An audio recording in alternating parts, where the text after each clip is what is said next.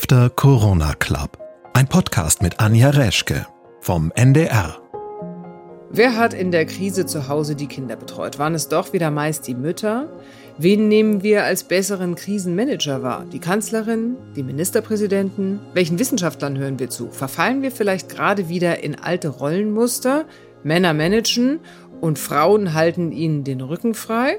Oder hat sich durch die Krise doch einiges verändert? Ein Thema, über das sich trefflich streiten lässt. Darum geht's heute im After Corona Club. Mein Gast ist Jagoda Marinic. Sie ist Schriftstellerin und Kolumnistin der Süddeutschen Zeitung und schreibt immer wieder über die Rolle der Frau in der Gesellschaft, auch gerade jetzt in der Corona-Krise. Schönen guten Tag, Frau Marinic. Schönen guten Tag. Sagen Sie, mussten Sie jetzt in den letzten Wochen der Kontaktbeschränkungen arbeiten oder durften Sie arbeiten oder waren Sie quasi aufs äh, geradezu Nichtstun zu Hause verbannt? Ich war aufs geradezu viel tun zu Hause verbannt. Also ich hatte das Gefühl, dass es fast mehr Arbeit war, weil man die ganzen Prozesse, die man so steuert, also ich leite eben auch ein Kulturzentrum und habe ein kleines Team, mache meine publizistischen Sachen und das alles so neu zu digitalisieren, mit der Krise umzugehen. Ich hatte eher das Gefühl, es war ein Mehr an Arbeit oder ein ganz neu und anders arbeiten. Sie sagen ja, die Pandemie würde die Frauenrechte fressen, den Fortschritt der vergangenen Jahre zurückholen und die Ungleichheiten zwischen Männern und Frauen wieder vertiefen. Inwiefern? Na, das hat mich von Anfang an schockiert, wenn man ähm, zugesehen hat, was da plötzlich geschah. Also ich tummel mich auch gerne in den sozialen Medien, dass immer mehr Frauen fast so wütend anfingen, über ihren Alltag zu schreiben. Und dann habe ich gedacht, mein Gott, was passiert da eigentlich gerade? Was haben die Frauen denn, die wütenden Frauen denn da so berichtet? Es gibt äh, Frauen, die sind einfach äh, verzweifelt, weil man merkt, dass ähm, plötzlich diese Beziehungen gar nicht mehr so aushandlungsfähig waren. Man ist in einer Krisensituation, die Kinder sind plötzlich zu Hause. Man hatte eigentlich eine Routine, die sich eingespielt hat, die funktionierte aber plötzlich nicht mehr. Und das zeigte sich auch Statistik, statistisch, denn in Deutschland auch sind viele Frauen in Teilzeit. Und oft, wenn es in Kurzarbeit ging, waren die Zeit, Teilzeit arbeitenden Frauen die ersten, die betroffen waren. Das heißt, die kommen nach Hause, sind mehr zu Hause, die Kinder orientieren sich mehr an die Mutter, man bildet neue Routinen, die Frau ist mehr da und plötzlich fiel denen wirklich sozusagen alles über dem Kopf zusammen. Und ich sah die klügsten Kolumnistinnen, die Frauen, die sonst Beiträge machen, in, in einen Wutmodus kommen, der ja auch richtig ist, weil sie sagen, Moment, wir werden hier gerade vergessen. Gleichstellung scheint in Zeiten von Krisen kein Thema zu sein, das die Gesellschaft ernsthaft beschäftigt. Man meint, die Frauen fangen das jetzt schon auf. Inwiefern haben Sie denn dann die Sorge trotzdem, dass die Frauen in die Rollenbilder der 50er zurückfallen? Dafür gibt es mehrere Daten, die sich aus den Studien ergeben, die es ähm, über Zika, SARS, oder ähm, auch Ebola gab. Da hat man diese, das beobachten können in verschiedenen Regionen der Welt jede auf ihrem Entwicklungsniveau. Das zum Beispiel in afrikanischen Ländern zeigte es sich, dass Mädchen, die dann eine Weile nicht mehr in die Schule gingen, auch gar nicht mehr in die Schule kamen. Das ist so eine globale Perspektive, die wir vergessen, dass für Bildung ja weltweit oft gekämpft wird, dass Mädchen oft gar nicht an Bildung teilnehmen dürfen und in Zeiten von Epidemien diese Mädchen rausgenommen werden aus dem Bildungssektor, danach oft auch nicht wieder reinfinden und in der Zeit, in der sie draußen sind, vermehrt sexuelle Ge äh, Gewalt erfahren. Das heißt, das ist da diese Studien gibt es, so wie die Studien, dass beispielsweise die Frauen, die in Teilzeit waren, ihre Jobs verloren haben nach der Epidemie und zwei bis drei Jahre nicht mehr in den Arbeitsmarkt hereingefunden haben. Das ist aber natürlich ein Problem, äh, was jetzt nicht in Deutschland oder befürchten Sie das auch für Deutschland? Also das Zurückfallen in Rollenbilder der 50er. Ich befürchte das für Deutschland, weil Deutschland erstens ähm, ganz stark die Frauen in der Teilzeitarbeit hat. Also diese, diese Dynamik zu sagen, die Frauen arbeiten in Teilzeit. Wenn sie dann in Kurzarbeit gehen, sind sie noch mehr zu Hause. Der Mann bleibt vielleicht drin und sie übernehmen noch mehr Sorgearbeit. Sollten sie ihre Arbeit verlieren, wir wissen nicht, wie sich die Arbeitslosenzahlen in Deutschland entwickeln werden. Wenn man es mit den anderen Ländern vergleicht, dann werden auch vermehrt Frauen ihre Jobs verlieren in dieser Teilzeit.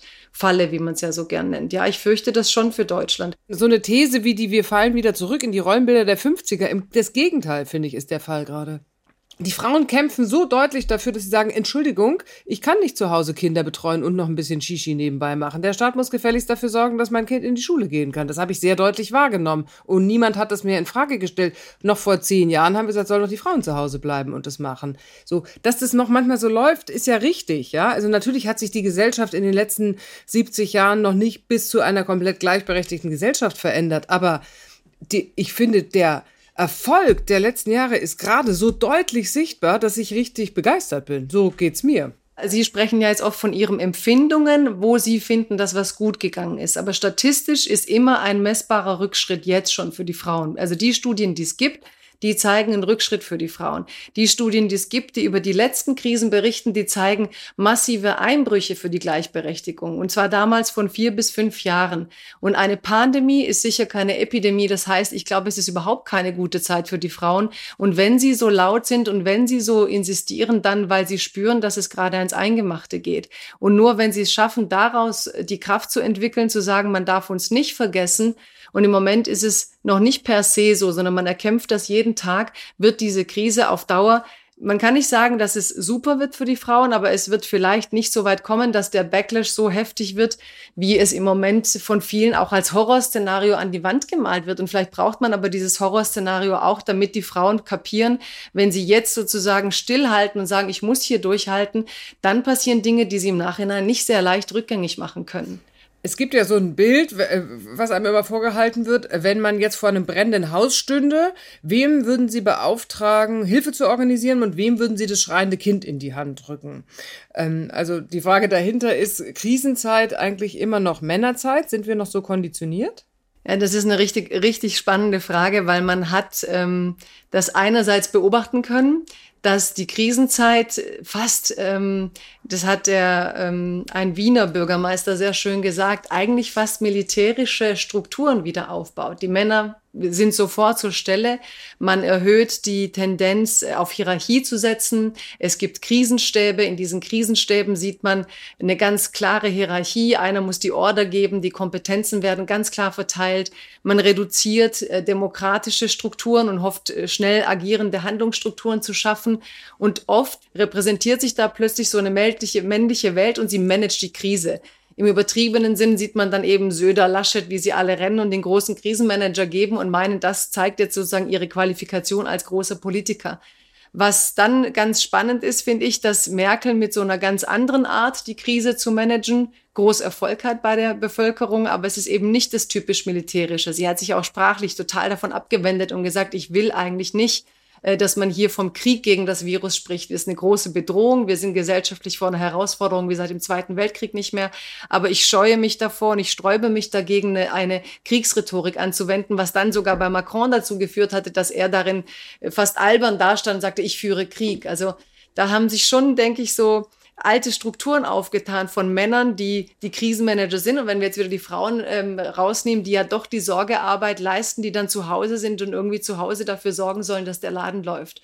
Jetzt äh, hatten Sie Laschet und Söder erwähnt ähm, und gleichzeitig die, wie sagten Sie, besonnene Kanzlerin ist denn nicht das Bild, was das abgegeben hat, eher, Mensch, da ist eben eine besondere Kanzlerin und zwei oder drei Ministerpräsidenten, die sich in einem manchmal auch geradezu absurd anmutenden Rennen befinden? Also die Frage ist ja, bleibt jetzt in der Krise nicht sogar eher hängen, guck mal, Mensch, wir haben da eine besondere Frau an der, an der Spitze. Also ich glaube, die Männer folgen ihrem Bild von, was sie für einen tollen Krisenmanager halten.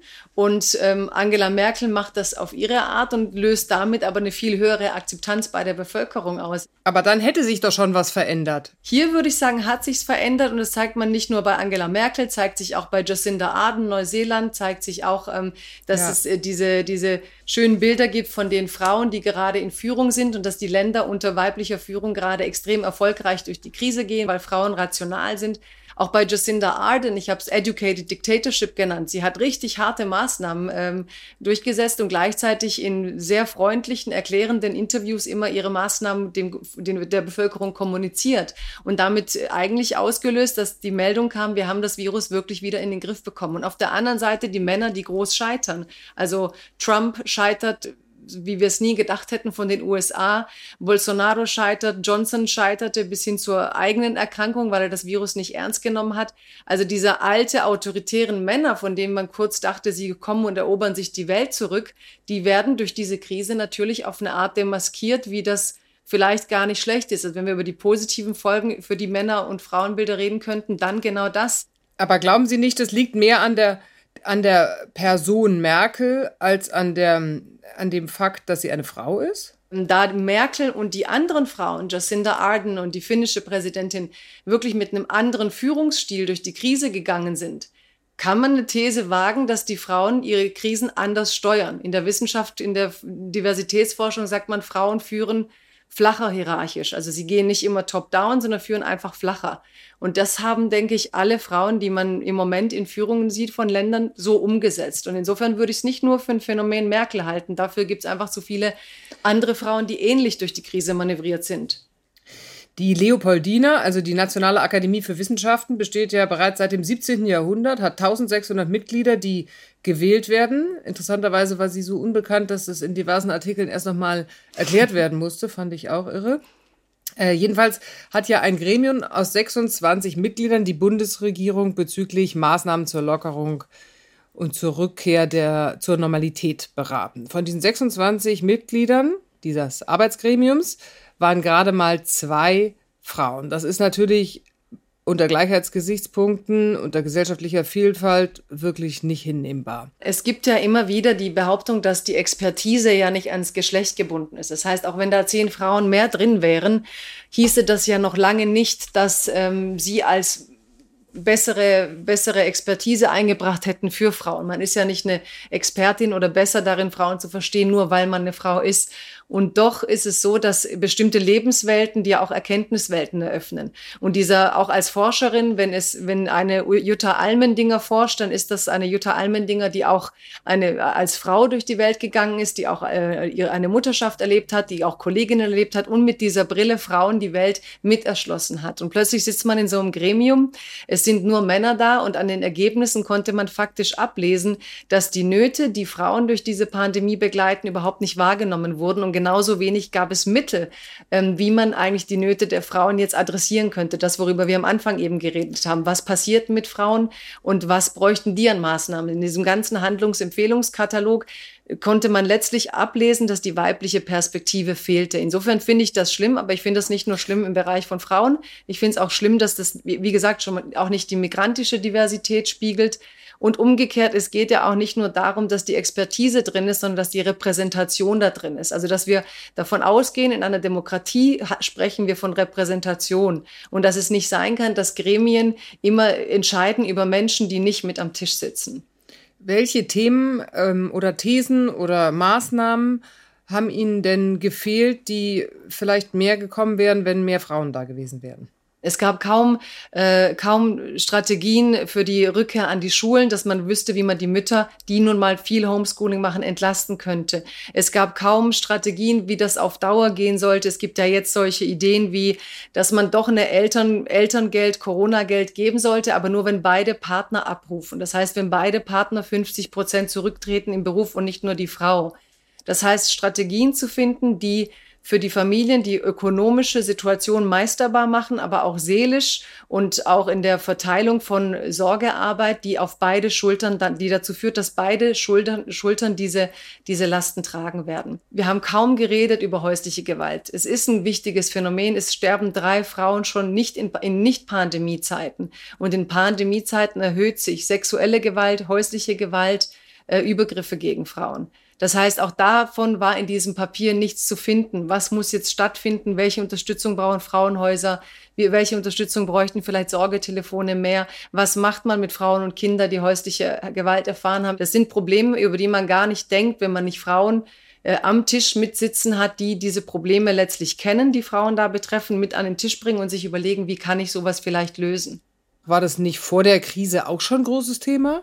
Wir haben gerade beim Feminismus, glaube ich, so eine Wiederkäuermentalität, würde ich jetzt fast schon sagen. Wir können Diskurse aus allen Richtungen betrachten, aber fünf bis zehn Maßnahmen uns zu überlegen, an denen wir das dann erfolgreich messen können. Ich glaube, die Dynamik fehlt in Deutschland manchmal ein bisschen und bei der Frauenfrage meines Erachtens ähm, doch sehr. Und wenn wir jetzt auch über ein anderes Thema reden, Repräsentation von Frauen. Im Moment ist es so, dass die Expertise sich sehr in die männlichen Hände bewegt haben. Wir haben die, wir haben die Kanzlerin, aber wir haben die Ministerpräsidenten. Die Frauen fehlen im öffentlichen Raum, sie fehlen in Talkshows, sie fehlen ähm, als Expertinnen. Das heißt, jetzt wäre für mich so eine Schlüsselfrage, wie schaffen wir das, dass es thematisiert wird, aber nicht nur darüber reden, ob Frauen da sind, sondern auch wirklich für die Repräsentation der Frauen zu sorgen. Ich habe in Vorbereitung auf dieses Gespräch tatsächlich mir mal die Mühe gemacht, die letzten Talksendungen durchzuzählen, wie viele Männer und wie viele Frauen eingeladen waren. Und das ist interessant, weil ähm, tatsächlich bei, also und zwar habe ich ARD und ZDF, also die beiden öffentlich-rechtlichen Sender genommen.